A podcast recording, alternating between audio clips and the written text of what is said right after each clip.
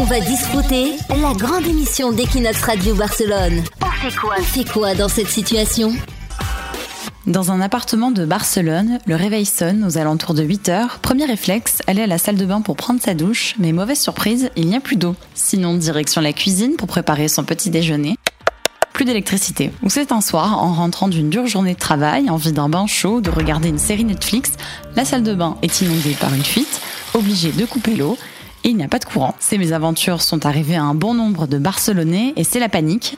La première chose qu'on peut faire, c'est d'appeler les compagnies des eaux ou d'électricité pour vérifier si la facture a été bien payée. Si c'est un retard de paiement, ça se règle rapidement. Si c'est une panne de chaudière, chauffe-eau, gazinière, problème de tuyauterie ou installation électrique, on est souvent démuni car en plus d'être bien embêté, on ne sait pas ce que vont représenter les coûts des travaux. Dans un cas comme celui-ci, il faut informer dès que possible son propriétaire pour trouver au plus vite une solution. Concernant la prise en charge financière, le bail indique que normalement les petits travaux sont à la charge du locataire et les plus importants pour le propriétaire.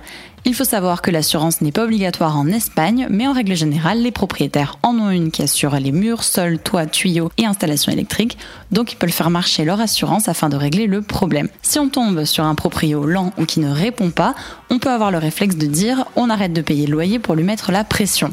Mais attention, ça peut se retourner contre les locataires de ne pas verser le loyer. Il existe une solution précisée dans l'article 21.3 de la loi des locations urbaines.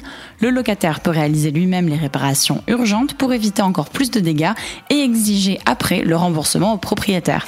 Donc on a le droit de faire un devis de son côté, le transmettre au proprio en expliquant qu'on va commencer les travaux, mais si le proprio ne réagit toujours pas, on fait exécuter les travaux et on réclame le remboursement par la suite en recommandé officiel, à savoir qu'on peut demander une réduction de loyer seulement si les travaux durent plus de 20 jours et si on est perdu, on peut toujours demander une consultation juridique avec un avocat pour savoir quelles sont les démarches à suivre selon notre cas. On va discuter la grande émission d'Equinox Radio Barcelone.